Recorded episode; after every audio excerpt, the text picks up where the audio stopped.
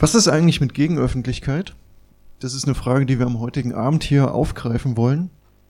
Ist aber auch eine Frage, die in den letzten Wochen zum Beispiel auch im Radio gestellt wurde und genau damit wollen wir beginnen, mit einer ersten Annäherung.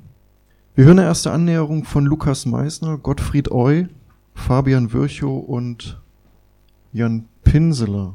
Öffentlichkeit hat ja ein Problem, wenn wir in Zeiten leben, wo Dinge privatisiert werden, wo Dinge kommodifiziert werden, kommerzialisiert werden. Das kennen wir alle aus Radio, Fernsehen, Rundfunk, spätestens seit den 80er Jahren. Wenn man also dieses Prinzip der Verwirtschaftlichung und Ökonomisierung hat von Medien, dann gibt es auch ein Problem mit der Öffentlichkeit. Also die Öffentlichkeit ist dann eher privatisiert oder hat dann nicht mehr ganz so universalistische Standards vielleicht und Gegenöffentlichkeit wäre dann etwas, was diesem Begriff der Öffentlichkeit eigentlich gerecht werden will und zwar gerechter werden will als eine Öffentlichkeit, die sich kommodifiziert hat, die sich kommerzialisiert hat und die wieder auf ein politisches Moment aufmerksam machen will. Die insofern den Anspruch des Universalistischen in der Öffentlichkeit stark macht gegen die Privatisierung der Öffentlichkeit, die man in der klassischen Öffentlichkeit vorfindet. Ich würde gerne auf den Zeitkern dieses Begriffs zurückkommen und die Resolution erwähnen des SDS, der damals äh, 1968 bzw. 67 schon den Begriff erstmalig in der deutschsprachigen Diskussion geprägt hat. Und da geht es darum, dass eine aufklärende Gegenöffentlichkeit geschaffen werden soll und die Diktatur der Manipulateure gebrochen werden soll. Der große Manipulateur damals war Springer, zumindest für die Protestbewegung. Das ist nochmal ein wichtiger Kern, auf den es zurückgeht, diesen demokratisierenden Aspekt zu setzen gegen Meinungsmanipulation und gegen eine Form von Öffentlichkeit, die nicht mehr allen zugänglich war. Wichtig ist, dass wir darunter nicht nur Medienpraxen verstehen, sondern beispielsweise auch künstlerische Performances oder Demonstrationen, dass wir das als relational zur Öffentlichkeit begreifen und historisch mit Blick sozusagen auf die Gegenöffentlichkeiten, die sich dann seit Mitte der 60er vielleicht entwickelt haben, gegen die, sagen wir mal, etablierten und sehr kommerzialisierten Medienangebote und Medienstrukturen, geht es der Gegenöffentlichkeit ganz stark auch darum, hegemoniale Erzählungen, Narrative in Frage zu stellen, ihnen zu widersprechen und dabei eben im Blick zu haben, dass diese Strukturen der Öffentlichkeit vermachtet sind. Also quasi dann auch in Frage gestellt worden durch Gegenöffentlichkeit und dieser Begriff wird jetzt eben seit, ich würde mal schätzen, zehn Jahren von rechts außen in Anspruch genommen, was ich äh, problematisch finde. Für mich war in den 90er Jahren Gegenöffentlichkeit ein vielleicht halb verstandenes Konzept, was wir benutzt haben, um zu begründen, was wir eigentlich machen als freies Radio. War aber auch ein Konzept, wo wir uns dann aber auch eingeengt gefühlt hatten, weil dieses Gegen in Gegenöffentlichkeit ja impliziert einen Bezug immer auf andere Medien und so haben wir uns dann nicht notwendig gesehen. Deshalb haben wir diesen Begriff dann immer weniger verwendet. Und wenn ich jetzt von heute theoretisch drauf gucke, würde ich sagen, ich würde eher, wenn ich beschreiben sollte, was freie Radios ausmacht, was da zentral ist, was vielleicht auch der Unterschied ist zu dem, was Rechte gegen Öffentlichkeitsbeschreibungen dann sind, wie die das definieren, dann andere Begriffe verwenden, eher also Fragen nach Emanzipation, nach Partizipation. Mit dieser ersten Annäherung, zuletzt haben wir Jan Pinsler gehört mit der These gegen Öffentlichkeit, das hat mit einer Praxis spätestens seit den 90er Jahren in freien Radios zum Beispiel nicht mehr viel zu tun. Hallo zur heutigen Veranstaltung hier in Leipzig. Das eben gehörte war ein kurzer Zusammenschnitt einer Diskussion, einer Diskussionsrunde zur Geschichte und Gegenwart der Gegenöffentlichkeit, die im Radio geführt wurde vor zwei Wochen im Zuge einer Veranstaltungsreihe und einer Sendereihe unter dem Titel 100 Jahre anderes Radio. Dort wird, wie auch am heutigen Tage, diskutiert, was sind Schwächen, was sind Stärken von sowas wie einem emanzipatorischen Gegenöffentlichkeitsbegriff und sowas wie einer emanzipatorischen Medienkritik. Neben dieser Reihe 100 Jahre anderes Radio gibt die entsprechenden Webseiten, gibt es den zweiten Anlass, warum wir hier heute zusammengekommen sind, nämlich die Vorstellung von dem hier, druckfrisch, die achte Ausgabe Kunstspektakel Revolution. Ich begrüße neben mir und alphabetisch Daniel Gönitzer, ist im Heft vertreten mit einem Beitrag äh, über Walter Benjamin und eine Analyse Walter Benjamins zum Begriff der Masse. Wir werden Auszüge daraus heute hören. Lili Helmbold, ganz rechts, Teil der Redaktion von KSR und in dieser Ausgabe unter anderem mit Interviews vertreten, aber auch einem eigenen Artikel. Und Lukas Hohlfeld, ebenfalls Teil der KSR und man kann sagen, ohne ihn würde es die KSR nicht geben. Ich selbst bin Alex Körner, verantwortlich, mitverantwortlich für das, was ich eben schon erwähnt habe, 100 Jahre anderes Radio. Wir haben schon erste Gedanken gehört zum Thema Gegenöffentlichkeit unter Bedingungen des Marktes. Äh, wir wollen das hier an dieser Stelle vertiefen, schieben aber diese aktuellen Diskussionen ein bisschen nach hinten und wollen uns eher auseinandersetzen, ähm, vielleicht dann auch in der Diskussion das Verschobene, ähm, mit einer Begriffsarbeit auseinandersetzen oder versuchen, eine Begriffsarbeit zu leisten. Es wird einen Blick geben auf Presse, Fotografie, Radio und Film und das Ganze als historische Annäherung mit historischen Beispielen wollen wir genau das ins Gespräch bringen. Zuvor allerdings noch ein, zwei Fragen von mir an dieser Stelle für diejenigen, die noch nie etwas von KSR, Kunstspektakel, Revolution gehört haben. An Lukas vielleicht zuerst. Was verbirgt sich denn dahinter? Was ist die Idee? Kunstspektakel und Revolution ist 2009 entstanden als äh, das Format einer Veranstaltungsreihe.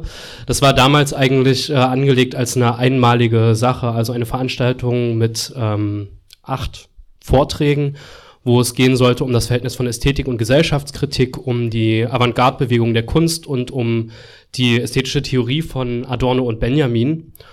Und ähm, das Besondere war vielleicht so ein bisschen, dass ähm, interessante Konstellationen äh, zustande kamen, weil ich in der Zeit mich eher im autonomen Zentrum in Weimar bewegt habe, in der Gerberstraße. Äh, und dann irgendwie über eine Auseinandersetzung mit Punk und Subkultur auf diese Avantgarde-Bewegung gestoßen bin und irgendwie so einen anderen Ort gesucht habe, um eine Auseinandersetzung damit stattfinden zu lassen und bin in die ACC-Galerie Weimar spaziert und habe dort einfach meine Idee vorgestellt und das ist dort mit offenen Armen begrüßt worden und hat dazu geführt, dass äh, sozusagen üblicherweise fünf, sechs Leute, die dort zu den Veranstaltungen kommen, dass es auf einmal anders war und ähm, genau die halbe Gerberstraße dann auf einmal dort saß. Und das hat äh, denen dann dort so gut gefallen, ähm, dass es sich verstetigt hat und dass eine langjährige Kooperation geworden ist zwischen dem Bildungskollektiv, ähm, kleiner Verein, linksradikaler Bildungsverein, wo ich Mitglied bin, und eben der ACC-Galerie Weimar. Ähm, und es ging dann eigentlich gleich auch äh, damit weiter, dass diese erste Veranstaltungsreihe eine große Nachfrage, ein großes Interesse gefunden hat und wir uns deswegen dann entschieden hatten, die zu dokumentieren in Form eines Heftes. Das war die erste Ausgabe dann von dieser Printreihe Kunstspektakel und Revolution. Das Ganze hat sich dann so ein bisschen verändert in seinem Charakter, weil die ähm, Veranstaltungsreihen jährlich stattfinden, jedes Jahr mit einem anderen thematischen Fokus und wir irgendwann nicht mehr hinterhergekommen sind, sozusagen jedes Jahr so eine Broschüre zu machen, die streng quasi die Veranstaltungsreihen dokumentiert und sind dann dazu übergegangen, ähm, eigentlich an größeren Themenausgaben zu arbeiten und ich habe so ein bisschen so Ausschau gehalten nach Leuten, die Lust haben, ähm, sowas zu machen. Lilly ist dann unter anderem dazugestoßen, die auch die Veranstaltung schon mitbegleitet hat und so Teil von so einem Diskussionszusammenhang einfach gewesen ist. Und so sind wir dann dazu gekommen, ähm, diese Hefte zu machen. Es ist mittlerweile die achte Broschüre, die dazu rausgekommen ist. Äh, Überschriften dafür Öffentlichkeit und Gegenöffentlichkeit. Warum die Auseinandersetzung und was ist vielleicht auch der Inhalt, den man schon so ein bisschen anteasern kann? Na, der Ausgangspunkt, ähm, mit dem hast du auch zu tun, weil wir uns dann wiederum in Halle begegnet sind bei Radio Korax, einem freien Radio wir da viele Erfahrungen gemacht haben, zum einen viel gelernt haben, viel Output hatten, ähm, uns auf den Kongressen des Bundesverbands der Freien Radios dort über Gegenöffentlichkeit diskutiert haben, selber Veranstaltungen zur Geschichte des Radios organisiert haben und aber auch Frustrationserfahrungen hatten. Ähm, und diese Frustrationserfahrung jetzt nicht irgendwie so der eine Lokalsender irgendwie den nur betrifft, sondern wir auch festgestellt haben, es gibt vielleicht einen Missstand bei vielen freien Radios und es hat bestimmte Gründe. Und äh, es macht vielleicht Sinn, dem irgendwie nachzugehen und die eigene Unzufriedenheit nicht nur als irgendwie so ein Unbehagen zu belassen, sondern das irgendwie mit einer Begriffsbildung halt irgendwie zu verbinden. Ein anderer Teil der äh, Redaktion von Kunstspektakel und Revolution hat tatsächlich im journalistischen Bereich gearbeitet, also da tatsächlich auch als Lohnarbeit. Und das ähm, ist auch mit Unzufriedenheit und mit vielen Konflikten verbunden. Und auch da war eben der Ausgangspunkt zu sagen, okay, lass uns mal irgendwie so einen Schritt zurückgehen und zu gucken, was ist das für ein Bereich, in dem wir uns bewegen und dann eben diese Begriffe Öffentlichkeit und Gegenöffentlichkeit, die irgendwie ein bisschen auseinanderzunehmen und kritisch zu betrachten.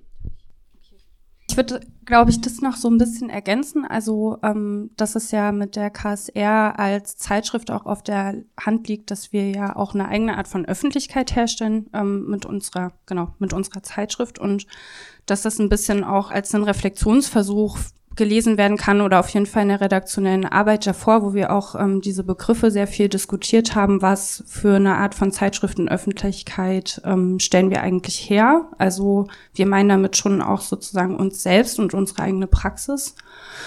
Was ich zu mir vielleicht als Redaktionsmitglied nochmal so ergänzen würde, was jetzt so meine Motivation war, mich mit dem Begriff auseinanderzusetzen. Also ist jetzt anders als bei dir, Lukas, oder auch bei dir, Alex, mit dieser Radiotätigkeit. Ich habe zwar auch ein mini bisschen Radio gemacht, aber irgendwie eher zum persönlichen Vergnügen, ehrlich gesagt. Und ich habe auch schon ein bisschen journalistisch gearbeitet, aber war davon ziemlich schnell auch so abgefrühstückt, weil es so prekär war und mich habe mich davon sehr schnell verabschiedet. Was bei mir dazu geführt hat, dass ich das ein interessantes und wichtiges Thema fand, womit sich die KSR beschäftigen sollte, kam eigentlich so ein bisschen aus der eigenen politischen Praxis. Genau, oder meinem eigenen politischen Werdegang in den letzten Jahren. Ich bin nämlich auch in der Transiv aktiv, wie auch einige andere Autorinnen, die jetzt in dieser Ausgabe vertreten sind. Und Transiv ist ein kommunistisches Bildungsprojekt hier im Leipziger Westen mit auch einem eigenen Laden. Und wir ähm, organisieren, das ist jetzt kein Werbeteaser, es hat einen Grund, warum ich das alles sage.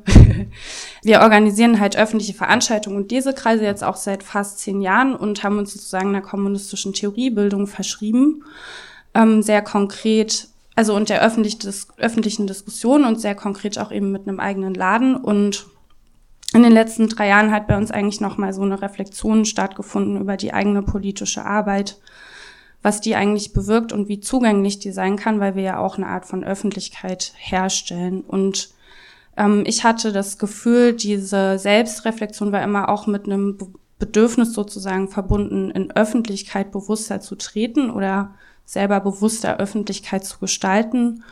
Ähm, genau, und das war dann sozusagen für mich auch nochmal ein Anliegen, diesen Begriff stärker als, also aus einer politischen Praxis sozusagen verstehen zu können, was man da eigentlich wie macht. Lukas, vielleicht kannst du so ein bisschen einen Einblick geben in die, die inhaltlichen Schwerpunkte, was äh, zum Beispiel auffällt, wenn man allein in die Einleitung, Einleitung schreibt, ist äh, das relativ schnelles heißt, naja, die aktuellen Entwicklungen, letzten drei, vier Jahre, Corona etc., das taucht jetzt im Heft nicht auf, was auch mit den Produktionsbedingungen des Heftes zu tun hat.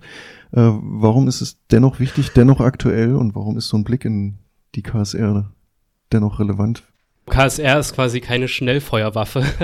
Wir haben äh, jetzt, glaube ich, so vier Jahre an dem Heft gearbeitet. Das heißt nicht, dass wir ununterbrochen daran gearbeitet haben. Es gab immer wieder Pausen, Unterbrechungen, bestimmte Verzögerungen, Sachen, wo man nicht weiterkam. Und ähm, dementsprechend ist es kein tagesaktuelles Magazin und vielleicht dann auch eher die Aufgabe tatsächlich irgendwie einer historisch grundlegend begrifflichen Reflexion von Sachen. Und ähm, ich glaube, die Relevanz liegt erstmal tatsächlich auch in dem, was Lilly angedeutet hat, wenn man ähm, die bestehende Gesellschaft, wie sie ist, verkehrt findet und wenn man den Kapitalismus überwinden möchte, wenn man ähm, kommunistischen, anarchistischen, revolutionären Vorstellungen anhängt und ähm, nach grundlegend anderen Formen der Vergesellschaftung Ausschau halten will, dann ist man angewiesen auf Öffentlichkeit. Das heißt, man will seine Sache darlegen, um andere Leute erreichen zu können, aber auch um sich selbst ähm, verständigen zu können. Ähm, und dementsprechend ist sozusagen Publikationsfreiheit, Öffentlichkeit, ist irgendwie auch eine organisatorische Bedingung, die man auch historisch immer wieder erkämpfen musste. Es ist eine aufklärerische Errungenschaft, auch in dem Sinne, dass sozusagen alles, was in der politischen Sphäre passiert, ähm, in der Öffentlichkeit kritisch kommentiert wird und sozusagen der Überprüfung der Öffentlichkeit unterliegt. Und ähm, das ist auch ein Universalismus, der da drin liegt. Das heißt, alles ähm, ist also sozusagen alles, was behauptet wird, ähm, muss überprüfbar sein und ähm, sozusagen irgendwie muss auf eine Allgemeinheit hinzielen. Ähm, gleichzeitig aber, das ist, haben wir versucht rauszuarbeiten in dem Heft, ist äh, äh, Öffentlichkeit und gerade in der bürgerlichen Gesellschaft mit einer Illusion verbunden. Ähm, das sind vor allen Dingen liberale Vorstellungen, die, glaube ich, diese Illusion hegen, ähm, nämlich, dass es in der bürgerlichen Öffentlichkeit so einen Pathos der Gleichheit gibt, der nur funktionieren kann, wenn man von sehr unterschiedlichen Ausgangspunkten abstrahiert. Das heißt, die Öffentlichkeit hat wie so eine Funktion bei aller Ungleichheit, Klassenspaltung, Diskriminierung und so weiter, so zu tun, als könnte nachträglich irgendwie sozusagen das ähm, freie und gleiche Argument irgendwas entscheiden. Und darauf daran hängt sich aber auch oft der linke Aktivismus, der manchmal glaubt, dass ähm, es eigentlich nur darum geht, seine Sache bekannter zu machen und dass ähm, sozusagen schon viel erreicht wäre, nur wenn man eine Öffentlichkeit erreicht. Ähm, und ähm, ich glaube genau, viele Texte in dieser Ausgabe zeigen, dass das eine Illusion ist und dass das nicht stimmt. Ein Aspekt davon ist, dass ähm, die Öffentlichkeit selbst eben einer Ökonomie unterliegt, dass es Produktionsbedingungen für Öffentlichkeit gibt, ähm, Produktionsmittel, die man auch haben muss und dass der Zugang dazu sehr ungleich ist und dass es eben sozusagen ganz bestimmte Fähigkeiten, Fertigkeiten, Produktionsmittel halt braucht, um an die Öffentlichkeit treten zu können. Ähm, und ähm, man stößt dann auch auf so Widersprüche, dass man halt irgendwie so bemerkt, okay, ähm, wir, die wir in den westlichen Gesellschaften leben, können fast alles in der Öffentlichkeit sagen. Ähm, nur hat es äh, oft dann auch keine, keine Konsequenz. Ähm, oder es gibt Mechanismen in der Form, wie Öffentlichkeit organisiert wird, die bestimmte Sachen unsagbar machen, ohne dass sie direkt verboten wären oder mit einer repressiven Folge zu tun hätten. Das sind so Reflexionen, um die es geht und die ähm, aktuell bleiben, auch wenn wir nicht über ähm, uns auf digitale Medien oder Öffentlichkeit nach Corona halt irgendwie schreiben. Bevor wir in das, äh, die Broschüre, das Heft genauer schauen, in dem äh, Lilly äh, vor allem äh, eine Geschichte der Arbeiter illustrieren Zeitung erstmal bringen wird, noch ein Hinweis. Du hast den Aktivismus angesprochen. Hier ist noch, was ich hochhalte, etwas, was beigelegt ist der neuen Ausgabe der KSR. Der Aktivismus als höchste Stufe der Entfremdung ist ein Text, der 1972 erschienen ist in Frankreich und bis dato, ich denke, in Deutschland noch nie jemand gelesen hat, wäre vielleicht eine These. Der Text ist immer schon mal rumgegangen und wir sind selber auch ähm, so aufmerksam gemacht worden, so ein bisschen ähm, durch ähm, Autorinnen auch der Broschüre, nämlich ähm, drei Personen aus dem feministischen Streikbündnis aus Hamburg, die sich auf diesen Text auch bezogen haben. Ähm, und da dachten wir, das passt halt ziemlich gut und wir geben das so als extra Beilage mit halt irgendwie raus. Und im Grunde, also der Text ist äh, genau von Anfang der 70er Jahre von so einer ähm, postsituationistischen Gruppe. Und äh, in Frankreich war es auch ähnlich wie, wie nach 68 in Deutschland, dass es halt irgendwie so einen autoritären Backlash gab und halt irgendwie so diese K-Gruppen halt irgendwie um sich griffen. Und äh, dieser Text ist im Grunde halt irgendwie eine Kritik dieser Art von Organisierung und Aktivismus, was vielleicht aktuell ist, wenn wir irgendwie so dieses Erstarken der roten Gruppen äh, aktuell sehen. Also es ist vielleicht auch tatsächlich Munition im, im Handgemenge. Wobei sozusagen das auch sich nicht nur auf diese K-Gruppen bezieht, sondern es versucht, dieser Text versucht, den Aktivismus halt irgendwie weiterzufassen als ein problematisches Verhältnis, dass man versucht, andere zu agitieren und zu gewinnen und dabei von eigentlich von seinen eigenen Interessen, von seinen eigenen Bedürfnissen und Begierden absieht und dass da eine verkehrte äh, Schieflage halt irgendwie reinkommt und die Verbindung zur Öffentlichkeit ist auch da.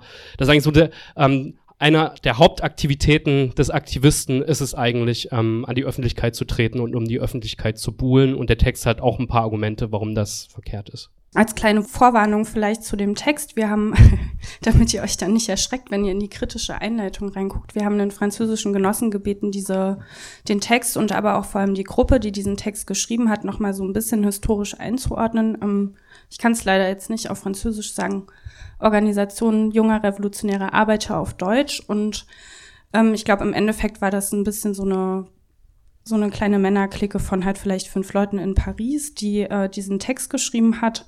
Und die sind später, um es sehr ähm, kurz zu fassen, abgedriftet in den sogenannten französischen Negationismus, das heißt in eine Holocaustleugnung. Das ist eine spezifische französische Form, die ihr dann nochmal sozusagen zugeordnet bekommt in dieser Einleitung. Wir haben den Text selbst, ähm, der Aktivismus als höchstes Stadium der Entfremdung, sehr lange auch in der Redaktion diskutiert und ähm, den für gut befunden und dass da jetzt solche Motive überhaupt nicht drin auftauchen. Aber genau, also das vielleicht nochmal als kleine Vorwarnung, wenn ihr da dann da reinguckt, dass ihr euch nicht wundert. Das vielleicht so ein bisschen als Vorbemerkung beziehungsweise Einordnung in das, äh, was wir jetzt ein bisschen vertiefen wollen, auch noch äh, historische Beispiele ins Gespräch bringen, hatte ich vorhin schon mal gesagt. Ähm, Lilly, vielleicht fangen wir chronologisch geschichtlich an, historisch. Äh, du hast in einem Artikel dir die Arbeiter illustrierte Zeitung angeschaut. Auch hier die einfache Frage, warum und was ist dir aufgefallen? Vielleicht kannst du genau da ansetzen. Ich beantworte die Frage anders.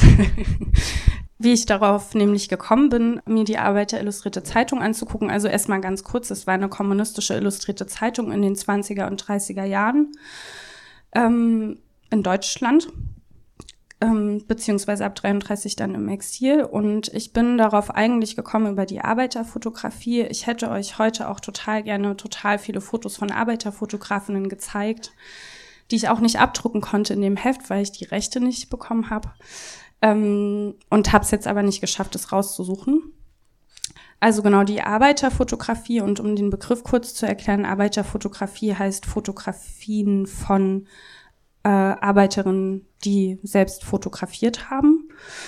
Und ähm, ich bin maßgeblich eigentlich äh, durch einen ja, durch einen Bildband ähm, darauf gestoßen vor fünf Jahren, der heißt ähm, Das Auge des Arbeiters, Arbeiterfotografie und Kunst um 1930 von Wolfgang Hesse bei Spectre Books rausgegeben. Und was mich daran interessiert oder fasziniert hatte, war eigentlich, dass ich ähm, mich zu dem Zeitpunkt, als ich darauf gestoßen bin, zwar schon länger mit der kommunistischen Bewegung, gerade auch der Weimarer Republik beschäftigt hatte, ähm, aber in diesen Fotografien äh, jetzt sozusagen die Leute, um die sich die kommunistische Bewegung so viel bemüht hatte oder gekümmert hatte, auf mehr schlecht als rechte Weise für mich da zum ersten Mal sichtbar geworden sind und äh, mir dann auch, genau, also sozusagen meine Beschäftigung mit der kommunistischen Bewegung vor allem eine Beschäftigung mit der Geschichte der KPD war und auch vor allem eine Geschichte der KPD von ihrem Kopf her, könnte man sagen, also vom ZK. Und ähm, bei der Arbeiterfotografie dann eben die Leute für mich greifbar wurden, die, um die es sozusagen ging und auch diese proletarische Lebenswirklichkeit oder so in diesen Weimarer Verhältnissen. ähm, und das fand ich erstmal so sehr spannend und ähm, interessant und darüber bin ich dann zur AIZ gekommen, weil diese Fotografien eben in der Arbeiter Illustrierten Zeitung veröffentlicht wurden. Und äh, da setzte sozusagen ein zweiter Schritt ein, weil den würde ich so ein bisschen im Nachhinein als so eine naive Verwunderung oder so beschreiben, weil ich es total absurd fand, dass es mal sowas wie eine kommunistische Illustrierte gab. Also ähm, unter Illustrierter habe ich zu dem Zeitpunkt mir eigentlich sowas vorgestellt wie die Bravo oder die Super Illu oder irgendwelche Adelszeitschriften oder irgendwie so ganz komisches Zeug und ähm, eine kommunistische Illustrierte in der Geschichte hatte ich so jetzt nicht erwartet und gleichzeitig ist in der I, also mit der AIZ mir aber so ein bisschen klarer geworden, was für ein eigentlich interessantes Format das ist, weil das, was ja in der Illustrierten passiert, ist, dass Text und Bild zusammengestellt werden und ähm, im Sinne von der kommunistischen Illustrierten macht man da eigentlich sowas wie, dass man Politik und Ästhetik miteinander verkuppelt. Und ich glaube, das genau macht das Format für mich sehr interessant. Ähm, und warum ich es auch interessant finde, und dann sage ich auch nicht mehr interessant, ist, dass ähm, in dieser Verkupplung von Politik und Ästhetik auch eben eine sinnliche Seite von Politik eigentlich so aufgezeigt wird oder mit der Politik so zugewiesen wird. Und das hat wiederum auch was sehr Lustvolles, was ich mit der Geschichte der KPD in den 20er Jahren eigentlich so noch nie assoziiert hatte. Genau. Das war so ein bisschen mein, mein Weg dahin. Jetzt hast du schon gesagt, die Arbeiter Illustrierte Zeitung war eine kommunistische Illustrierte. Und es gab ja über Willy Münzenberg, der sozusagen Herausgeber war, definitiv eine Nähe auch zur KPD in der Weimarer Republik. Also Willy Münzenberg im Grunde als kommunistischer Medienmogul in der Weimarer Republik. Ähm, und gleichzeitig ähm, ist aber die AIZ ja nicht aufgegangen in parteikommunistische Position in der Weimarer Republik. Vielleicht kannst du was zu sagen, was die AIZ da für eine Stellung hatte und was dann vielleicht das Besondere auch gewesen ist. Die AIZ war dezidiert eine kommunistische Illustrierte und die hatte auch einen gewissen Zusammenhang mit der KPD, der war aber nicht formal, sondern der war informell. Das heißt, die Redaktion wurde ausschließlich von Parteimitgliedern gestellt. Äh, das war jetzt nicht der Willy Münzenberg selbst, der hat, was Lukas jetzt schon angedeutet hat, verschiedene Medienunternehmen eigentlich in der Weimarer Republik gegründet, darunter den neuen deutschen Verlag und in dem ist die AIZ rausgekommen. In der Redaktion ähm, selbst waren ähm, andere KPD-Mitglieder, die eigentlich dafür Sorge getragen haben, dass eine politische Verbindlichkeit sozusagen herrscht in der Berichterstattung und die gleichzeitig aber auch auf ein bisschen einen prekären Posten in der Partei waren. Also das, ähm, ja, also ein Beispiel wäre die Lilly Corpus, die ähm, langjährige Chefredakteurin von der AEZ war und die war zwischen 1925 und 26 rechte Hand von Ruth Fischer im ZK der KPD. Ruth Fischer ist 26 aus der KPD ausgeschlossen und ähm, Lilly Corpus wiederum ist in diesem Zuge dann halt zur AIZ gekommen und hat in der Chefredaktion sozusagen Unterschlupf gefunden. Also man könnte ein bisschen sagen, dass diese Redaktion einerseits politische, eine politische Verbindung sozusagen sichergestellt hat und andererseits aber auch so ein bisschen ein Sammelbecken der Abtrünnigen in der KPD war. Es gab zwei Gründe, warum AIZ und KPD formal getrennt gehalten wurden. Der erste Grund war eine rein praktische Notwendigkeit, weil äh, Presseorgane von der Partei in der Weimarer Republik sehr viel leichter staatlichen Verboten ausgesetzt waren. Und im Falle von der AIZ handelt es sich eben um eine formal total separierte Struktur, in dem Sinne eigentlich um sowas wie einen also es hat sozusagen wie zu einem Privatunternehmen ähm, gehört und das konnte man einfach nicht so leicht verbieten. Und der andere Grund ist irgendwie ziemlich kompliziert. Ich führe das alles ähm, ganz toll in meinem Artikel irgendwie aus und habe jetzt versucht, das hier so runterzubrechen. Also was wichtig ist, ähm, um das Verhältnis von AIZ und KPD zu verstehen, ähm, ist, dass der Willy Münzenberg der selber auch Mitglied ja natürlich in der KPD war und auch in der Komintern und also ein wichtiger, ein wichtiger Bestandteil von dieser Partei, dass der während der 20er Jahre die ganze Zeit darauf beharrt, dass man zwischen Partei und Massenorganisation unterscheiden muss und die AIZ ist ähm, in dem Sinne auf der Seite von den, von den kommunistischen Massenorganisationen zu zielen. Unter diesen Massenorganisation, um es so ein bisschen konkreter zu machen, kann man sich die internationale Arbeiterhilfe vorstellen, aber auch die Rote Hilfe zum Beispiel, die wird allen von euch ein Begriff sein. Der Arbeiterradiobund, zu dem Alex, glaube ich, hoffe ich, später noch was sagen wird. Ähm, und es gab aber auch eine Vielzahl anderer Sachen wie ein Arbeiterfilm- und Theaterclubs bis hin tatsächlich zum Arbeiterkaninchenzüchterverein.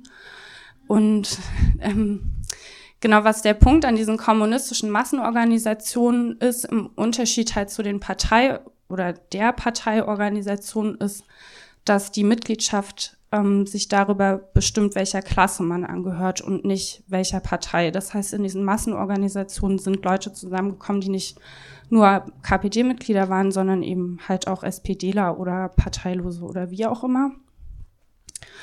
Und das verweist so ein bisschen erstmal darauf, dass in, den, in der Weimarer Zeit ein sehr reges proletarisches Kulturleben eigentlich gepflegt wurde, was auch auf die KPD vermittelt zurückzuführen ist, weshalb eine totale Entgegensetzung von KPD und AIZ falsch wäre.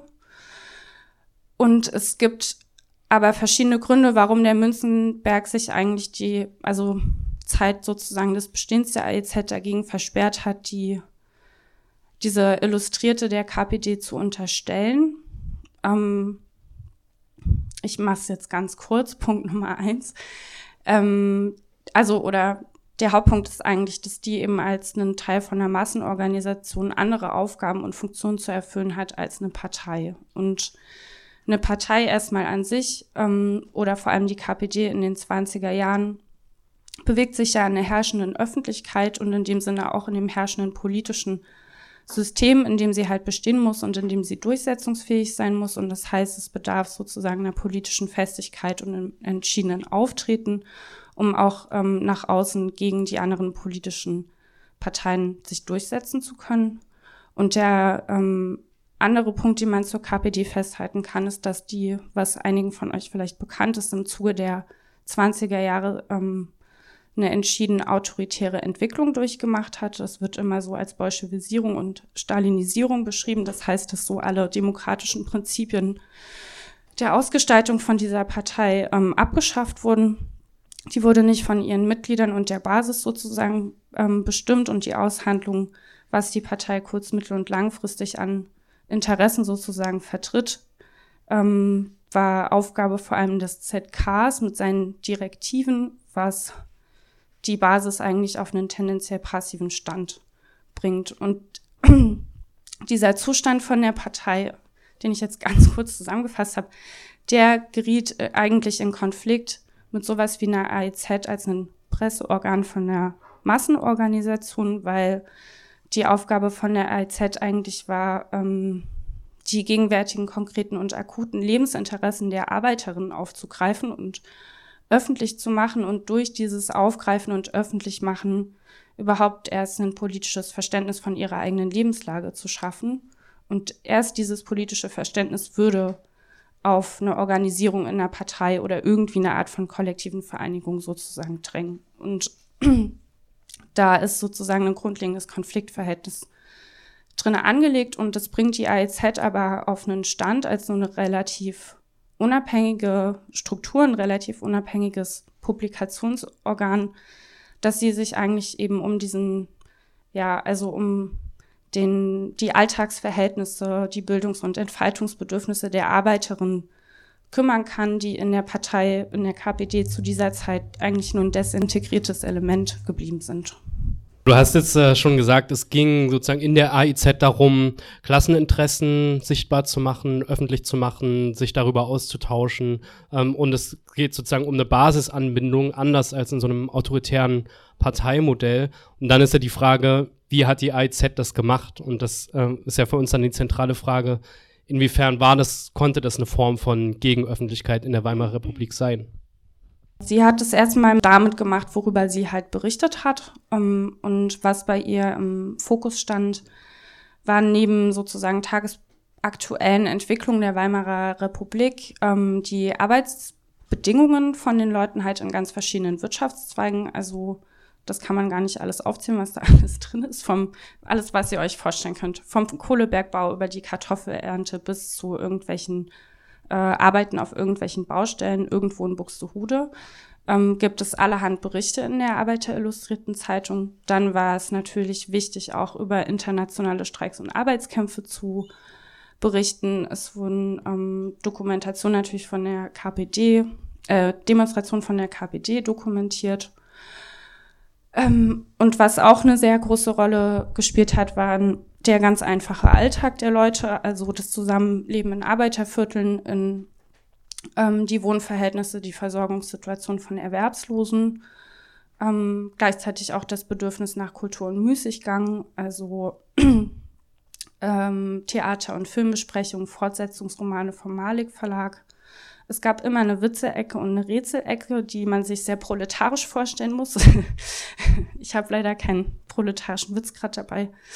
Ähm, es gab aber auch feste Seiten für Frauen und Kinder und den Haushalt, ähm, die sich immer so die Situation des Mangels als Ausgangspunkt genommen haben oder ähm, ja Tipps gegeben haben, wie man jetzt einen Schuldestreik organisiert oder sowas. Also einmal die Seite von der Berichterstattung, wo ich sagen würde, dass da halt diese proletarische Lebenswelt erstmal sichtbar gemacht werden sollte und dass die aber gleichzeitig nicht nur sichtbar und dokumentiert werden sollte, sondern politisch durchdrungen. Also das heißt, ähm, es sollte nachvollzogen werden, warum ist denn die Lebenslage der Leute halt eigentlich so und was hat das mit den gesellschaftlichen Verhältnissen, die gemacht sind, zu tun.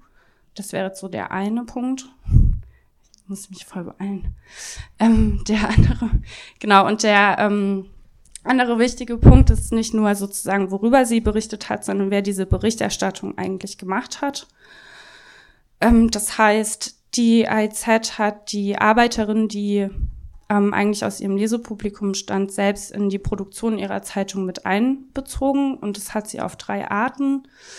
Ähm, Einmal hatte sie, ähm, gab es Arbeiterkorrespondentinnen, also einfach Arbeiterinnen, die geschrieben haben für die AIZ.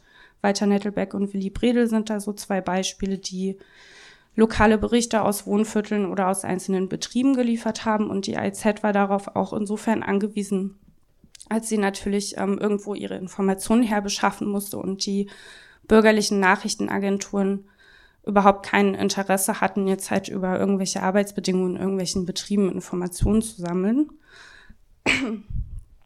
ähm, genau, die, ähm, der, das zweite Moment, wo die AIZ die Leserinnenschaft mit einbezogen hat, waren die sogenannten Arbeiterkolporteurinnen. Also das waren Leute, die sind ähm, von Tür zu Tür gegangen und haben die AIZ vertrieben, sind an Werkstore gegangen in Wohnviertel zu den Stempelstellen und haben dort diese Zeitung verteilt. Und das war für die AIZ auch wichtig, weil die eben zwar nicht staatlicherseits verboten werden konnte, aber öfter ähm, nicht ausgelegt werden durfte an Kiosken. Ähm, genau, und die Kolporteure haben sozusagen geholfen, diese den Vertrieb trotzdem aufrechtzuerhalten. Und das waren meistens Arbeitslose, die sich ähm, durch diese Tätigkeit auch ihre staatlichen Bezüge verbessern, also aufbessern konnten. Und was bei denen wichtig ist, ist, dass die mit den Leuten halt vor Ort ins Gespräch gekommen sind, ähm, wenn sie die AIZ verteilt haben und diese Gespräche und Informationen ähm, haben die zurückgetragen in die Redaktion und dadurch auch mit beeinflusst, worüber in der AIZ eigentlich berichtet wird. Und der letzte Punkt, wenn ich noch reden darf. ähm, und eigentlich der wichtigste Punkt, das waren die Arbeiterfotografinnen. Die haben die AIZ mit Bildmaterial beliefert aus eben den Wohnvierteln und den Betrieben. Ähm, da hat man auch wieder so eine praktische Notwendigkeit, dass die AIZ ähm, auf bürgerliches Bildpressematerial zurückgreifen musste. Und das war natürlich sehr begrenzt, was überhaupt bürgerliche Fotoreporter ähm, ja, also mit ihrer Kamera festgehalten haben. Ähm, deshalb also die Arbeiterfotografen und oder Arbeiterfotografinnen, ähm, da hat sich die AIZ auch eine historische Neuentwicklung zu eigen gemacht, bei der die Kamera einfach erschwinglicher wurde, auch für ärmere Leute. Und die haben aber aufgrund von ähm, ihrem grundlegenden Mangel an Zeit und Geld auch eigene Organisationsformen gebraucht. Ähm, die sie dann mit noch einer anderen Form von sozusagen Massenorganisation gefunden haben, nämlich der Vereinigung der Arbeiterfotografen Deutschlands. Die wurde Anfang 1927 in Erfurt gegründet und hat sich so im Zuge der 30er Jahre ziemlich weit ausgebaut und ausdifferenziert in ihrer Struktur. Also es gab auch ein Reichsbildarchiv der Arbeiterfotografinnen es gab einen Reichstechniker, der dafür Sorge getragen hat, dass die Bescheid wissen, wo kriege ich das billigste, aber irgendwie auch beste Material noch so her ähm, und der Schulungen organisiert hat. Und es gab eine proletarische Lichtbildstelle, die die Fotografien an kommunistische Presseorgane verteilt hat. Und die Arbeiterfotografinnen selbst, ähm, das waren zur Hochzeit ungefähr 3000 Leute, die haben sich in etwa 100 Ortsgruppen über das gesamte Gebiet der Weimarer Republik verteilt. Diese Ortsgruppen sind der Ort, wo diese ganze Tätigkeit und Auseinandersetzung der Arbeiterfotografinnen stattfindet. Das sind teils also sehr unterschiedlich große Gruppen, teils sind es nur eine Handvoll Leute. In Berlin, also genau, findet man dann wiederum 24 Teilortsgruppen auf einem Haufen. Und dieses Zusammenschließen in den Ortsgruppen hat es den Arbeiterinnen überhaupt ermöglicht, die materielle Ausstattung zu bekommen. Also das heißt Papier, Chemikalien, die Ausstattung für eine eigene Dunkelkammer oder auch das Basteln von einer eigenen Dunkelkammer wurde da halt kollektiv bewerkstelligt und finanziert. Und das war für die Leute notwendig, weil die sich das sonst anders gar nicht hätten leisten können. Meistens haben die sich in Kneipen getroffen, in irgendwelchen Hinterzimmern das so als Fun Fact nebenbei. Das andere Moment, was ich vorhin kurz gemeint habe, dieser grundlegende Mangel an Zeit, hat dazu geführt, dass es auch um eine kollektive Aneignung von dem Wissen und dem Können eigentlich ging, also des Fotografierens, weil ähm, die Voraussetzungen nicht gegeben waren, dass man jetzt wie so ein bürgerlicher Hobbyfotograf einfach vereinzelt losstiefelt und da seine Fotos macht, sondern ähm, die waren angewiesen auf Genau, also auf gegenseitig, also oder gemeinsames Üben. Die haben regelmäßig Schulungen besucht, unter anderem von den marxistischen ähm, Arbeiterschulen. Die haben in ihren Ortsgruppen ihre Fotografien diskutiert. Die haben sich gegenseitig das beigebracht, wie kann man halt gut entwickeln und ähm, fotografieren. Und das waren gleichzeitig auch Orte der politischen Diskussion, weil das eben nicht alles Kommunisten und Kommunistinnen waren, sondern da sind, waren auch SPDlerinnen dabei, Anarchosyndikalisten und Parteilose. Also irgendwie auch ein Ort der ähm, starken politischen Auseinandersetzung, wo es eben auch sehr viel darum ging, so eine eigene Fotoästhetik zu entwickeln.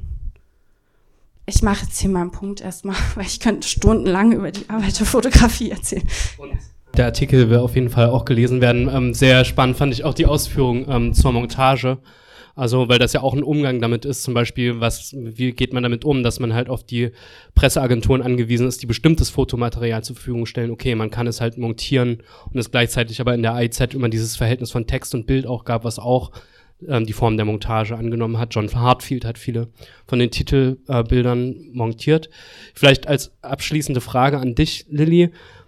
Viele von so fortschrittlichen Versuchen in der Weimarer Republik sind ja dann abgebrochen worden oder hatten es dann wesentlich schwieriger durch die Machtübergabe an die Nazis und durch den Zweiten Weltkrieg. Jetzt jenseits dessen, also die IZ geht ja dann auch ins Exil, ähm, wird dann irgendwann eingestellt. Würdest du sagen, es gibt auch eine Ambivalenz darin oder ein Scheitern, was jetzt nicht nur sozusagen diese äußeren Faktoren betrifft? Ich würde das jetzt nicht halt so sehr auf das Jahr 1933 erstmal beziehen, weil das eine riesige Debatte, glaube ich, ist. Und die Arbeit, also sowohl die AIZ, wie du ja schon meintest, die geht ins Exil und macht weiter bis 1938, 39 und auch die Arbeiterfotografinnen, so sie die äh, einsetzende Repression 33 überleben, ähm, versuchen ihr Bestmöglichstes ähm, illegal irgendwie weiterzumachen. Ein bisschen so ein Spannungsverhältnis liegt vielleicht darin, dass also nehmen wir mal die AIZ, die wollte halt auf der, auf der einen Seite natürlich so eine proletarische Lebenswirklichkeit sichtbar machen, die wollte das aber auch zu einem bestimmten politischen Zweck, den sie verfolgt hat, einfach als kommunistische illustrierte. Und es ergibt sich dadurch ein bisschen so ein Spannungsverhältnis zu den Arbeiterinnen und gerade auch zu den Arbeiterfotografinnen, die zur Kamera gegriffen haben. Nicht unbedingt, weil die ähm, jetzt dachten, das ist so die richtige politische Waffe oder so, ähm, sondern weil das auch ein Mittel war, das ihnen einen ästhetischen Zugang zur eigenen Umwelt eigentlich eröffnet hat, der ihnen auch qua ihrer Klassenlage nicht zugestanden worden war in der bürgerlichen Gesellschaft. Und man findet da viele Debatten in dieser Zeit, wo es ähm, darum geht, dass ähm, also sowohl formal ästhetisch die Arbeiterfotografie gerade in ihren Anfängen nicht hinreicht, aber auch, dass sie halt nicht politisch genug wäre. Das ist, glaube ich, so ein Konfliktfeld, was man sich so angucken muss, jetzt auch im Hinblick darauf, wie, ja, weiß ich nicht, würde man heute eine kommunistische Illustrierte vielleicht machen oder so, dass es immer ein bisschen so ein Spannungsfeld halt gibt dazwischen, ähm, einen bestimmten Zweck verfolgen zu wollen und gleichzeitig man sich aber auch eigene neue Ausdrucksmittel angeeignet hat, wo es nochmal um was, ein bisschen was anderes geht. Ähm, wir sind dabei, euch mitzunehmen, so einen kleinen historischen Ausflug, der Teil von der achten Ausgabe von Kunstspektakel und Revolution ist. Und bleiben noch ein bisschen in der Weimarer Republik. Äh, Lilly hatte den Arbeiterradiobund ähm, erwähnt und damit kommen wir wieder zurück zu 100 Jahre anderes Radio. Die Parallelen zwischen dem, was Lilly erzählt hat und dem, was der sogenannte Arbeiterradiobund oder vorher Arbeiterradio-Club gemacht hat, die äh, sind mir jetzt nur so um die Ohren geflogen. Also das ist äh, wirklich äh, bemerkenswert, weil die Situation ähnlich ist. Äh, vor 100 Jahren, fast genau auf den Tag vor 100 Jahren, wird in Deutschland von oben der Rundfunk eingeführt.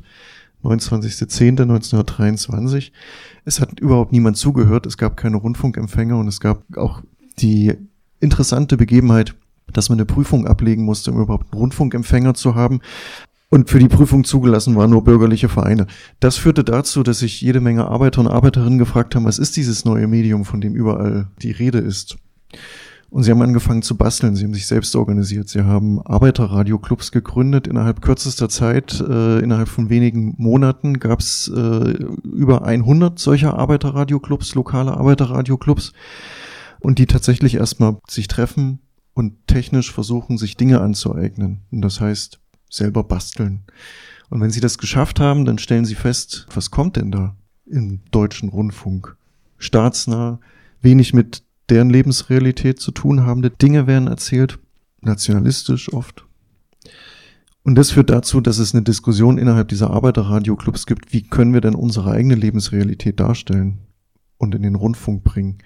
Da gibt es, ich will das auch ein bisschen kürzer machen, weil wir einiges vorhaben heute, gibt es eigentlich zwei grobe Ansätze. Der eine ist, wir wollen eigene Sender und der andere ist, wir versuchen über Gremien mitzuarbeiten. Wenig überraschend ist letzteres die SPD-Variante, was auch damit zu tun hat, dass das gut funktioniert in dem Moment, wo die SPD selbst an der Macht ist. 28, 29, 30 gibt es immer wieder Vorträge, zum Beispiel von Redakteuren des Vorwärts oder von äh, Reichstagsabgeordneten der SPD. Die tauchen da auf einmal vermehrt auf. Was wiederum die andere Seite, und das war dann eher KPD-nah, natürlich gar nicht gut fand, 1929, Blutmai, da sind die Differenzen ganz offensichtlich, die sich immer mehr zuspitzen. Und das führt zu einer Spaltung dieses Verbandes, wo man sich erstmal fünf, sechs Jahre trotz politischer, unterschiedlicher Analysen zusammengefunden hat und zusammen versucht hat, sich das Technische anzueignen. Und führt so zu einer Spaltung. Einmal zum Arbeiterradio Club, Schrägstrich Peter Bund, und zum Freien Radio Bund Deutschlands. Das war der kommunistische. Ähm, und diese Spaltung macht sich aber auch an Beispielen fest, von denen ich vielleicht eins äh, kurz äh, skizzieren mag oder nacherzählen mag. Äh, es gab eine im Radio stattfindende Diskussion, wo jemand eingeladen war, ein Redakteur des Vorwärts, also der SPD-nahen Zeitschrift. Da hat sich ein KPD-Abgeordneter des Reichstags überlegt, den entführen wir einfach und anstelle des SPD-Mitglieds halte ich die Rede. Und es hat funktioniert eine Form der Praxis. Also die sind tatsächlich äh, mit dem durch Berlin gefahren und solange die Rede gehalten werden konnte, wurde sie gehalten und äh, gibt diverse Polizeiakten, äh, wo dann zum Beispiel derjenige in der Berliner Stunde hieß das damals äh, beim Berliner Rundfunk, äh, der quasi den Viertner gespielt hat und die Leute reingelassen hat, sehr irritiert war, weil das, was im Radio kam oder im Rundfunk kam, war auf einmal spannend ähm, worüber sich die Polizei dann wiederum auch den Kopf machen durfte. Also eine Entführung von SPD-Redakteuren gehörte zum Repertoire dieses Freien Radiobundes, in dem Fall 1928. Äh, ein weiteres Beispiel, das ist dann eher schon 1931, 32 zum Jahreswechsel. Hindenburg hält eine Ansprache an das deutsche Volk und der Vorwärts berichtet dann am Tag später von einer großen Lausbüberei die Berliner Börsenzeitung von einer Frechheit, die Vossische Zeitung von einem unglaublichen Vorfall und die Rote Fahne von einer Sensation. Was war passiert? Ein kommunistischer Techniker hat einfach das Kabel durchgeschnitten, hat ein Mikrofon dran gebaut, würde ich es ganz einfach sagen, und hat äh, 15 Minuten seine eigene Silvesteransprache gehalten. Und zwar reichsweit zu hören auch eine Praxis dieses Freien Radiobundes. Und es gibt diverse, ich habe Polizeiprotokolle angesprochen, findet man alles wunderbar im Bundesarchiv. Ähm, eines möchte ich auch noch kurz zitieren. Im Dezember 1932 meldet sich schon wieder der rote Sender. Doppelpunkt. Der rote Sender an das rote Berlin, so der Slogan. Und die Polizei schreibt, dass äh, dann in dieser illegalen Radiosendung die Knebelung unserer Presse die Außertriebsetzung unserer Rotationsmaschinen, die Verbote unserer Versammlung uns gezwungen haben, auf einem neuen Wege uns Gehör zu verschaffen. Zitat der Polizei zu Ende, äh, die da quasi indirekt zitieren. Was folgte, und das war sehr häufig der Fall, vor allem im Jahr 32, waren dann Diskussionen beziehungsweise Aufrufe, leerstehende Wohnungen zu besetzen oder wenn gerade Leute, weil sie ihre Miete nicht zahlen konnten, aus den Wohnungen rausgeschmissen wurden, äh, diese zu unterstützen. Auch das eine Radiopraxis, die heute eher ein bisschen verschütt gegangen ist. Es gibt in Berlin diesen kommunistischen Geheimsender, davon gab es mehrere 1932. Es gibt aber auch in der Provinz, in Niedersachsen zum Beispiel, in Celle gibt es äh, immer wieder Versuche, einen Sender zu basteln von diesem freien Radiobund. Äh, die haben zum Beispiel in Celle mehrere halbstündige Sendungen äh, produziert. Irgendwann kam die Polizei und hat gesagt, so funktioniert es nicht. In der Regel haben sie da kommunistische Texte, die rote Fahne zitiert und live kommunistische Lieder gesungen. O-Töne davon gibt's nicht, sondern eben nur diese Polizeiberichte. Der Oberpräsident der preußischen Rheinprovinz in Koblenz äh, hat im Februar 1933 noch einen wütenden Brief geschrieben, wo er davon berichtet, dass allein äh, bei ihm lokal zehn Sender des Freien Radiobundes existieren würden und keiner macht was dagegen. Hans Bausch hat, der hat in den 70er Jahren so eine Art äh, deutsche Rundfunkgeschichte der ersten 50 Jahre geschrieben, berichtet zum Beispiel, dass äh, bei Übertragungen, Live-Übertragungen, Konzerten, zum Beispiel aus Kirchen, äh, die immer wieder gestört wurden, äh, also zwischen den Glockenschlägen zum Beispiel in der Kirche und dass dann auf einmal die Internationale gesungen wurde und äh, im Hintergrund immer wieder skandiert wurde, es lebe der freie Radiobund.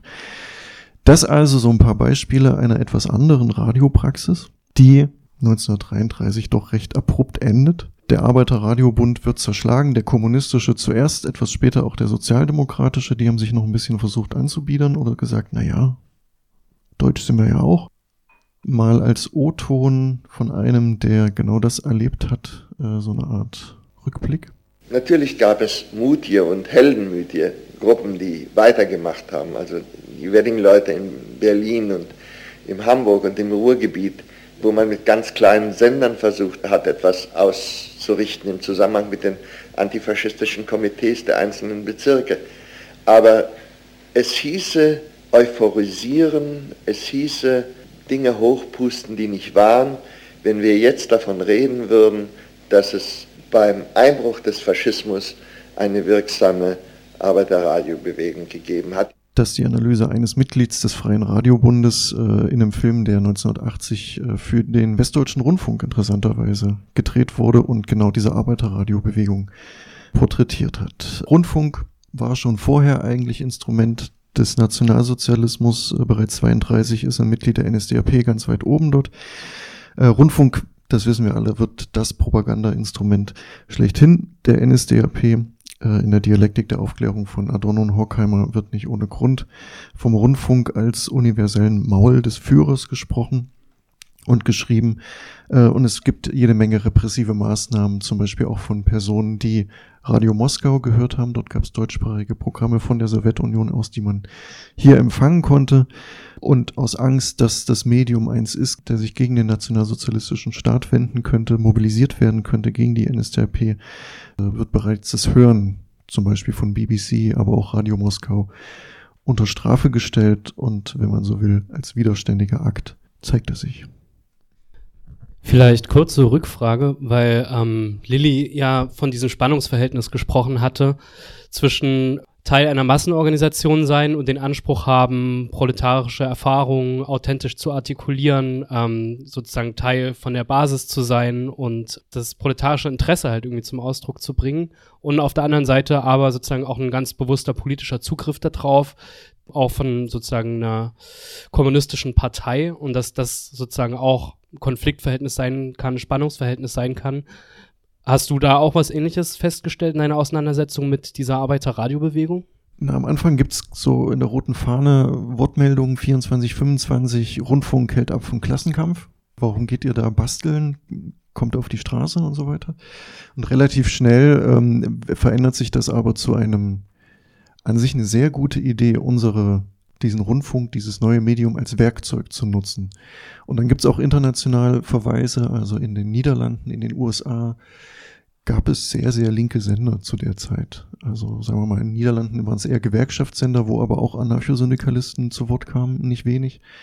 Ähm, und diese Beispiele vor Augen hat dann eben die KPD auch äh, versucht anzustreben.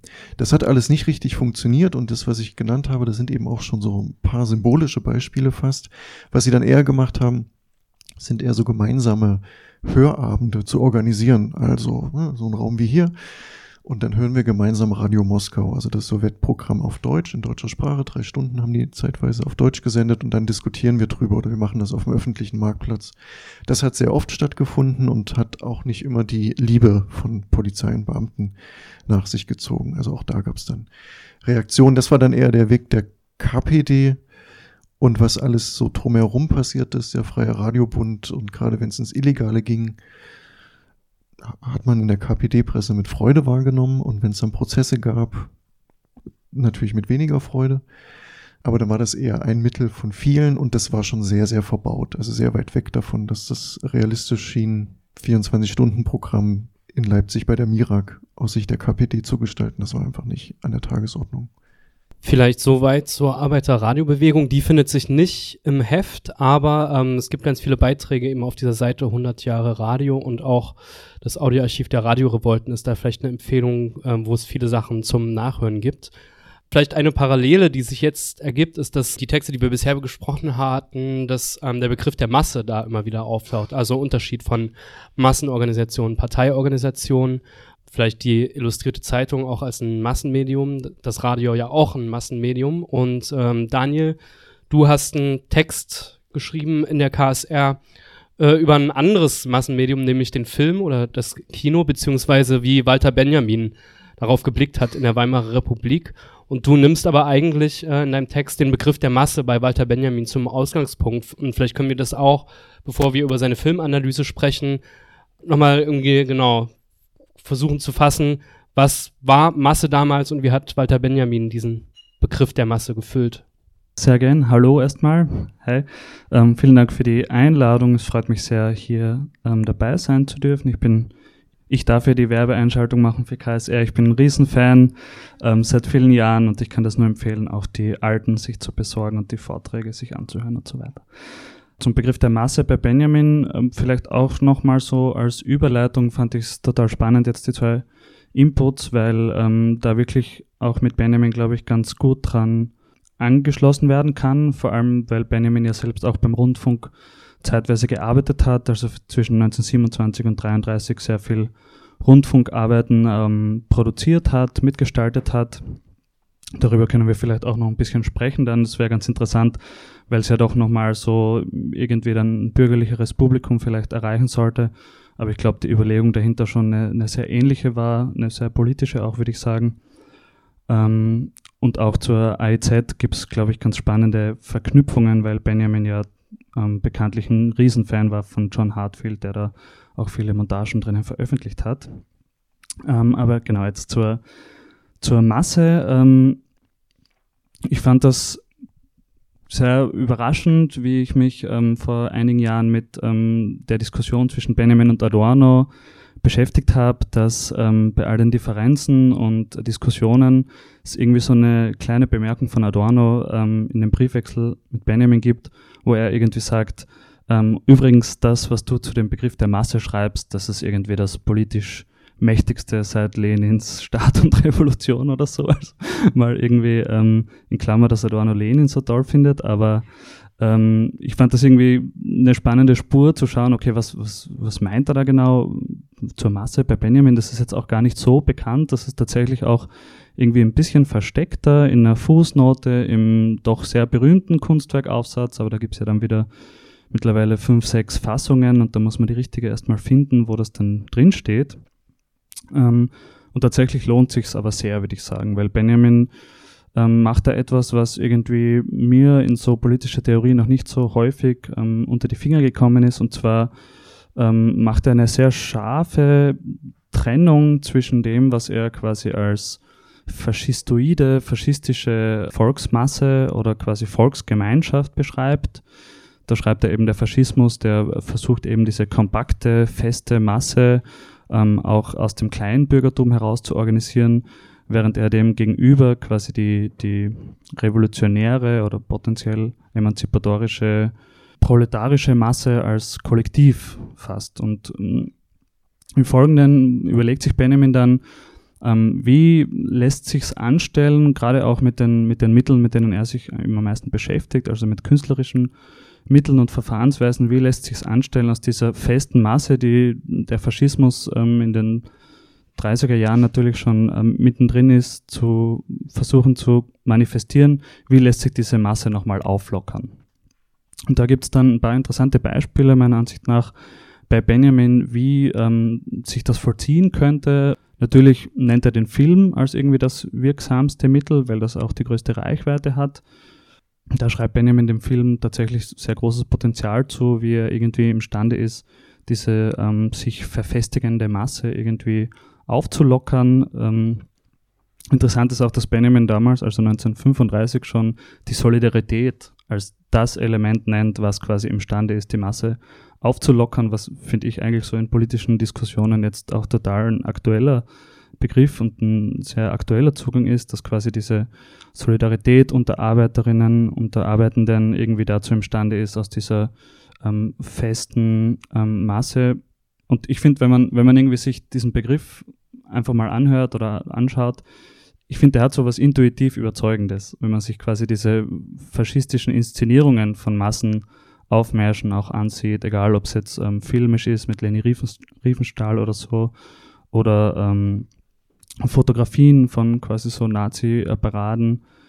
Da merkt man irgendwie so dieses, dieses Feste, dieses ähm, Undurchdringliche, dieses auch jegliche Individualität auslöschende vielleicht während Benjamin dem entgegen quasi diese aufgelockerte, das ist natürlich so irgendwie ein bisschen vielleicht utopisch und hoffnungsvoll, aber doch finde ich das irgendwie durchaus überzeugend, diese aufgelockerte Masse dem gegenüberstellt. Und genau, vielleicht, ähm, was für mich so auch die an Benjamin vielleicht sympathischste Eigenschaft auch ist, dass es dann eben quasi nicht nur irgendwie so diese Arbeiterinnen-Solidarität einerseits, sondern eben auch, ähm, wie er es äh, interessanterweise über Kafka sagt, also da zitiert er Kafka an einer Stelle, ähm, wo Kafka schreibt, dass auch kindliche Mittel zur Rettung dienen können. Und ich glaube, das ist irgendwie ein schöner, schöner Teil ähm, Benjamins Analyse, dass es eben dann auch eben oft so kleine Interventionen vielleicht auch, wie das, was wir jetzt aus dieser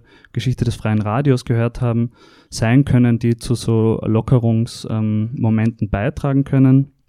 Und für Benjamin geht das dann ganz stark auch über Humor, Ironie, ähm, irgendwie Subver Subvertierung von gegebenen oder Umfunktionierung. Also es sind irgendwie so dann doch wieder sehr avantgardistische Verfahrensweisen, würde ich sagen, die seiner Ansicht nach da irgendwie vielleicht imstande sind, diese festen Massen ähm, zumindest ein bisschen mal aufzulockern. Vielleicht können wir das auch nochmal an einem Beispiel ähm, illustrieren, wie Benjamin das ausführt. Also der Film soll quasi die kompakten Massen auflockern und potenziell zu was Solidarischem halt irgendwie führen. Und interessanterweise sind es ja zum Beispiel die Mickey Mouse Filme, die das bewerkstelligen sollen können. Wie, wie macht das Mickey Mouse mit dem Auflockern? Das ist jetzt eine Steilvorlage. das ist nämlich so tatsächlich eins meiner äh, Lieblingsforschungsgebiete in dieser ganzen ähm, Benjamin-Forschung, und zwar seine euphorische, wirklich euphorische Rezeption von der frühen Mickey Mouse.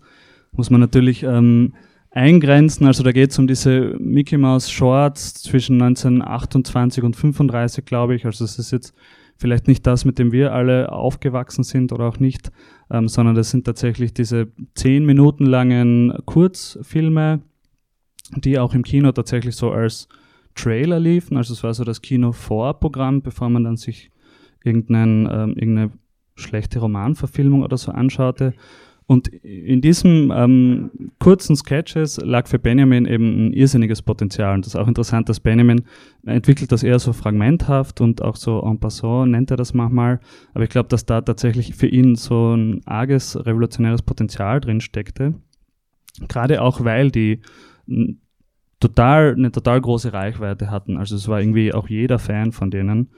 Ähm, auch altersklassenübergreifend, ähm, milieuübergreifend und so weiter.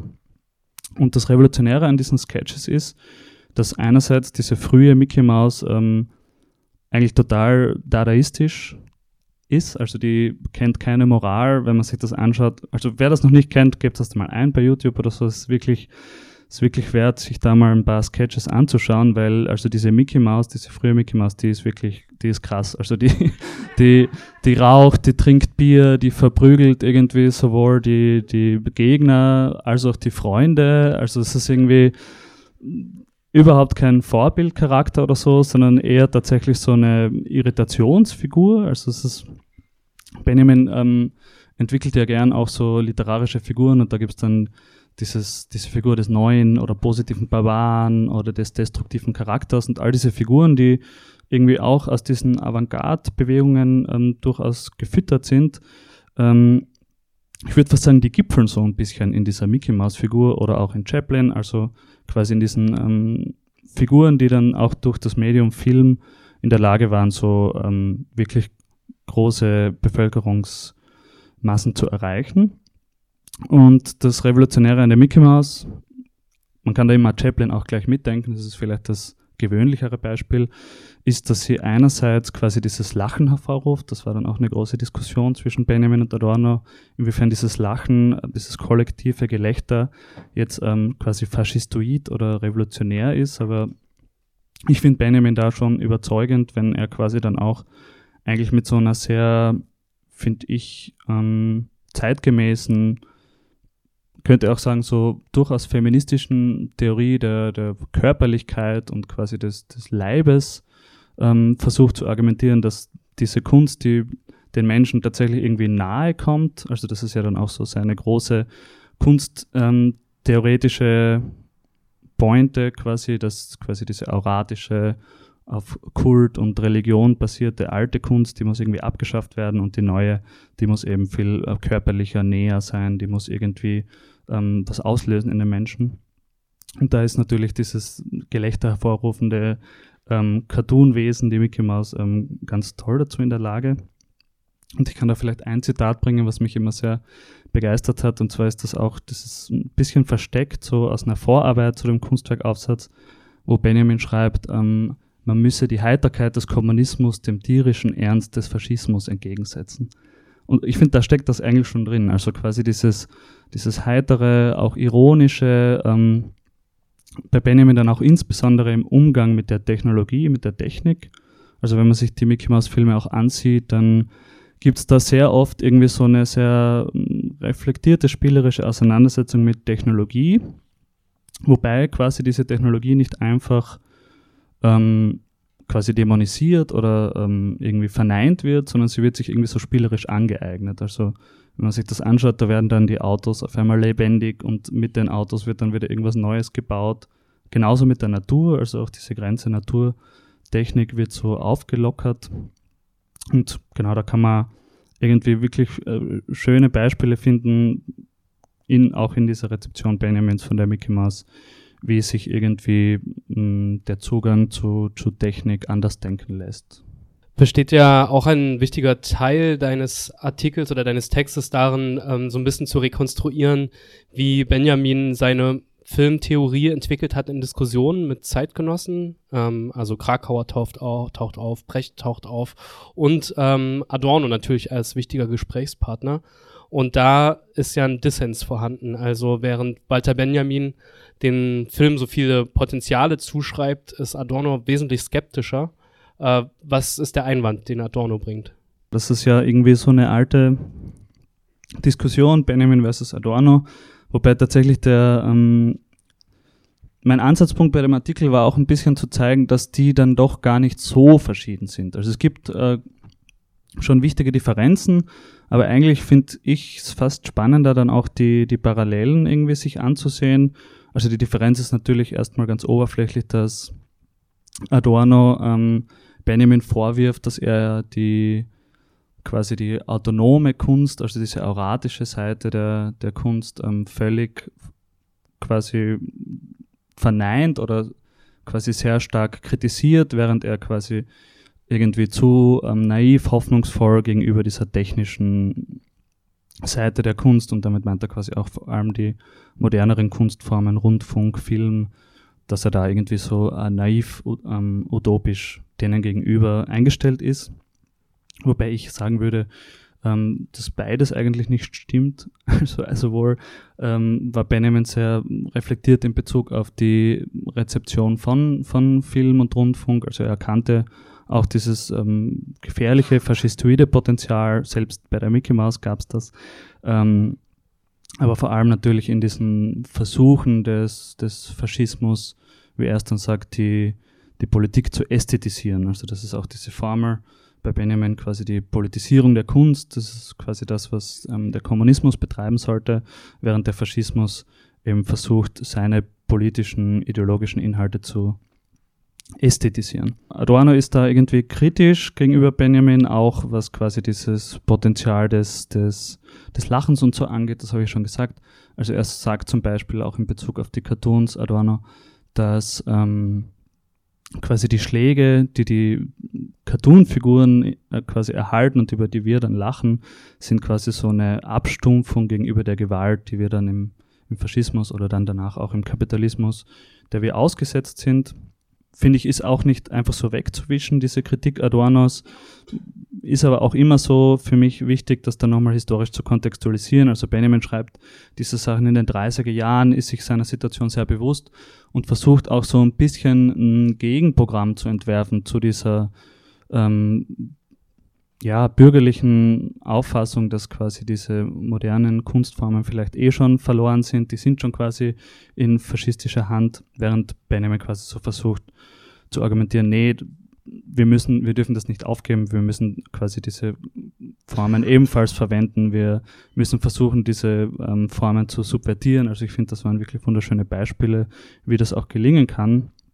Selbst wenn es quasi irgendwie verlorene Posten sind, ist er da ähm, in den 30er Jahren noch voll dahinter, zumindest den Versuch zu wagen und da irgendwie hinein zu intervenieren.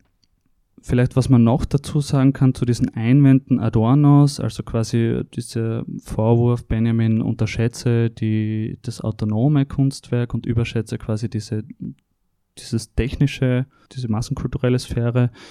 Ich finde, Adorno dreht sich da dann selber auch nochmal so ein bisschen. Also in den späten 40er Jahren schreibt er dieses wunderbare Buch mit Hans Eisler zusammen, der auch einen schönen Leipzig-Bezug hat, habe ich gelernt. ist irgendwie in Leipzig geboren. Ähm, Komposition für den Film, wo Adorno und Eisler zum, zusammen dann völlig überraschend, also es ist quasi nur ein paar Jahre nach dem Kulturindustrie-Kapitel in der Dialektik der Aufklärung, ähm, sagt Adorno und Eisler zusammen dann eben auf einmal, nee, es gilt auch quasi diesen kulturindustriellen Produkten irgendwie subversive Inhalte unterzuschmuggeln. Also die sagen das tatsächlich wortwörtlich so, dass es darum geht, zum Beispiel quasi diese musikalischen Zwölfton-Versuche irgendwie in Blockbuster-Filme reinzubekommen, um so auch diesen Filmen noch irgendwie so einen, einen letzten Rest an, an irgendwie ja, kritisch negativer Kunst ähm, einzuverleiben. Und in den späten 60er Jahren gibt es dann auch den wunderbaren Text von Adorno, Filmtransparente, wo er dann quasi tatsächlich auch sagt, quasi ähm, die Kulturindustrie enthält auch ihr eigenes Gegengift oder so ähnlich. Also wo er quasi tatsächlich auch sagt, also das sagt er auch schon in der Dialektik der Aufklärung, es kann, die Lösung kann nicht darin liegen, jetzt zu den alten Kunstformen zurückzugehen. Das, das wäre quasi auch einfach eine romantische, reaktionäre Vorstellung, aber es geht irgendwie darum, da sehr, sehr vorsichtig zu sein, wo, wohingegen Benjamin da durchaus kämpferischer auch irgendwie in der Sprache war. Vielleicht soweit äh, so ein Durchgang von der Illustrierten über das Radio zum Film als Form der Öffentlichkeit. Und ich muss mich jetzt selbst überleiten. Ihr habt es gemerkt, ungemerkt ist die Moderation so geswitcht, aber ich glaube, ich kriege das hin, weil es geht ja um 1968. Gegenöffentlichkeit. Anfang der 60er Jahre ging das los mit diesen Raubdrucken, dann mit diesen schwarzen Ausgaben von Texten von Adorno und Benjamin, die unter Studenten äh, zirkulierten. Das heißt, es gibt da einen Bezug und äh, man kann auch sozusagen vielleicht von einer Inspiration da sprechen. Aber natürlich war es für Kunstspektakel und Revolution und für die Ausgabe zur Öffentlichkeit und Gegenöffentlichkeit auch zentral auf 1968 zu blicken. Und das ist im Grunde auch so ein bisschen die Einleitung, die das macht und ähm, die einen Film von Helke Sander da zum Ausgangspunkt nimmt, der, glaube ich, auf eine sehr interessante Art und Weise sowohl Stärken als auch Schwächen linker Medienkritik auf den Punkt bringt und zum Ausdruck ähm, bringt. Ähm, in diesem Film hat Helke Sander die Anti-Springer-Kampagne des SDS begleitet in West-Berlin. Und Ausgangspunkt dieses Films ist eigentlich eine sehr einfache Manipulationshypothese. Also man stellt fest, als Bewegung, die die Gesellschaft verändern will, äh, ah, es gibt einen Springer-Konzern und der hat Teile der Öffentlichkeit monopolisiert und es gibt die Bild-Zeitung, die halt ähm, ja die Massen manipuliert quasi. Äh, wobei in dem Film das zwei Zeitungen sind, die in den Blick genommen werden, die Welt eben als ein Selbstverständigungsorgan der herrschenden Klasse und die Bild, die halt sozusagen ja, dann den Arbeitern ähm, die fertigen Ideologiehäppchen bringt. Das Interessante an diesem Film ist, dass er aber in seinem Fortlauf, und ich glaube, dass es auch ein Reflexionsprozess war innerhalb der Springer-Kampagne, dass er diese Manipulationshypothese überschreitet und das so in mehreren Stufen. Ähm, Zunächst erstmal äh, gehen die dazu über, selber in das Geschehen einzugreifen und ähm, intervenieren zum Beispiel auf so einem ähm, Springerball in Westberlin, wo auch Politprominenz anwesend ist, filmen sich dabei selber, erklären die Aktion. Das heißt, sie setzen sich selber als Pro Produzenten von Öffentlichkeit äh, mit sozusagen in, in, in den Blick dessen, was da gefilmt wird. Ähm, und ähm, das kennt man vielleicht auch noch als so linken Medienaktivismus, also dass sozusagen ja ähm, man dann auch eingreift und also während des Films oder so. Äh, aber dann wirklich interessant wird es dann ab äh, einem Auszug, den wir jetzt hier kurz bringen. Helke Sander, Brecht, die Macht der Manipulateure. Wir haben jetzt fünf Monate lang analysiert und herausgefunden, dass wir mit der Springer-Kampagne die Arbeiterschaft nicht mobilisieren können. Nicht, weil die Bildleser an ihrer Zeitung hängen. Sie wissen genau, dass die belogen werden. Aber das Problem der Bildleser ist nicht ihre Dummheit, sondern ihre Ohnmacht.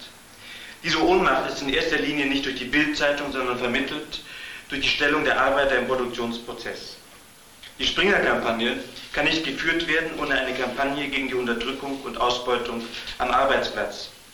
Jetzt erst, nachdem wir durch unsere Osteraktion den Konsensus der Ohnmacht durchbrochen haben, können wir damit beginnen, die Massen über ihre Interessen aufzuklären.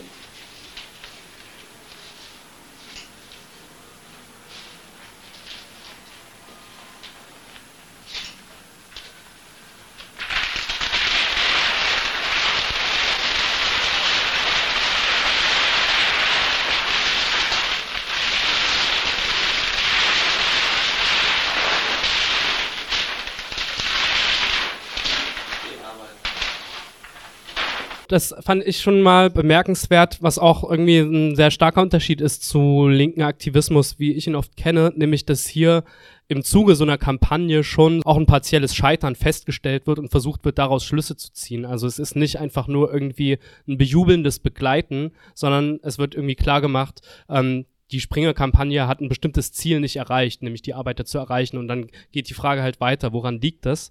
Und genau in dem Moment äh, findet dann eigentlich statt, ähm, also der Übergang von der Manipulationshypothese hin zur Ideologiekritik. Es wird jetzt gesagt, die Macht der Bildzeitung kommt nicht aus sich selbst und es gibt nicht einfach nur eine Masse, die irgendwie dann mit so einem Medium manipuliert werden kann, ähm, sondern die Macht der Bildzeitung liegt in der Ohnmacht der Arbeiterin selber begründet und diese Ohnmacht hat wiederum andere Ursachen als die Bildzeitung. Und diese Reflexion geht dann noch weiter und dann kommt der zweite Auszug, der gegen Ende des Films angesiedelt ist.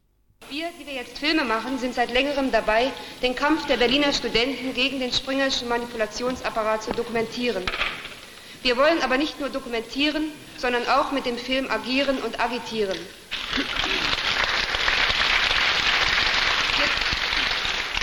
Wir, tun nicht mehr so, als gäbe es eine wertfreie, objektive Berichterstattung.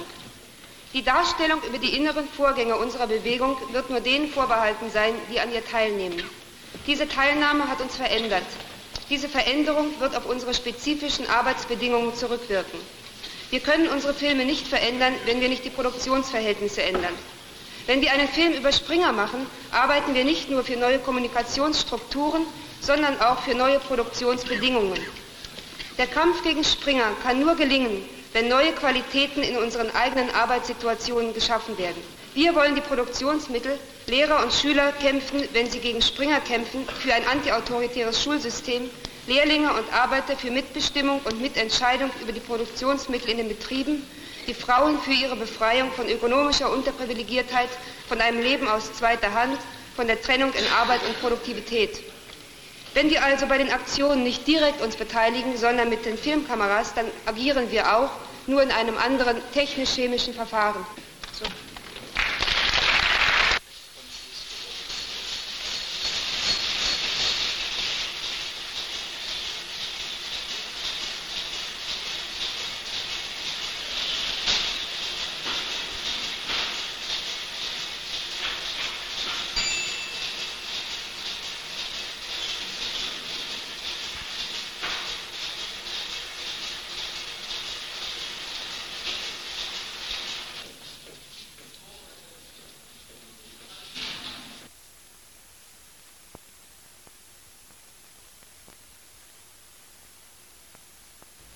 An der Springer-Kampagne haben die Studenten gelernt, für die Utopie zu arbeiten.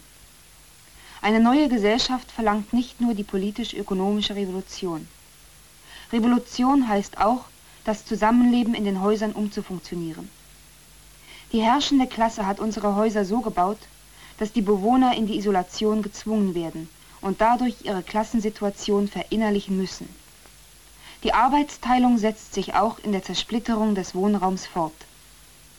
Die Umwandlung der Gesellschaft fängt da an, wo der Widerspruch zwischen Arbeit gleich Zwang und Freizeit gleich Freiwilligkeit aufgehoben wird. Wir haben gelernt, dass die Umwandlung von Springers Eigenkapital in gemeinnütziges Kapital, die Umwandlung seiner Zeitungen von Instrumenten der Verschleierung in Instrumente der Aufklärung, selbst wenn dies realisierbar wäre, diese Gesellschaft in dem bestehenden Herrschaftszusammenhang belassen würde.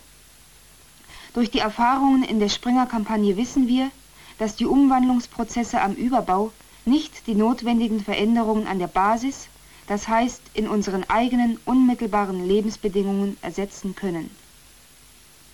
Utopie sind noch die Verwandlung der parzellierten Häuser in Städten der Kommunikation.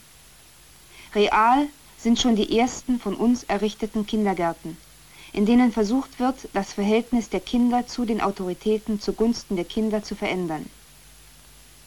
Während durch die Springerpresse der Verdummungsprozess in den Massen fortschreitet, haben wir gelernt, dass diese Verdummung nicht nur von Springer erzeugt wird, sondern aus der Situation der Massen unmittelbar entsteht. Dieser Prozess wird erzeugt durch die autoritäre Erziehung im Elternhaus, in der Schule und durch die Repressionen am Arbeitsplatz. Die Frage ist, ob jene Menschen in ihrer unentrinnbaren Gewöhnung an die Repression und deren Apparate noch aufgeklärt werden wollen und können. Die Frage ist, ob wir nicht unsere ganze Intensität auf die Generation richten sollen, die noch fähig gemacht werden kann, den Manipulationszusammenhang der Gesellschaft, in der sie lebt, zu begreifen.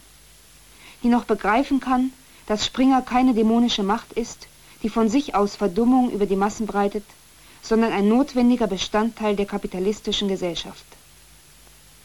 Das Problem der Manipulation wird nicht dadurch aus der Welt geschafft, dass Springer ein paar Zeitungen an andere große Verlagshäuser verkauft. Das Problem wird nur dadurch aus der Welt geschafft, dass eine entmündigende und enthumanisierende Gesellschaftsordnung vernichtet wird, die an den entscheidenden Stellen im Elternhaus, in den Schulen und den Betrieben immer noch die Bedingungen für ihr Fortbestehen hat. An diesen Stellen werden wir die am Fall Springer begonnene Arbeit fortsetzen müssen, wenn wir das Phänomen Springer abschaffen wollen. Die Springer-Kampagne ist tot.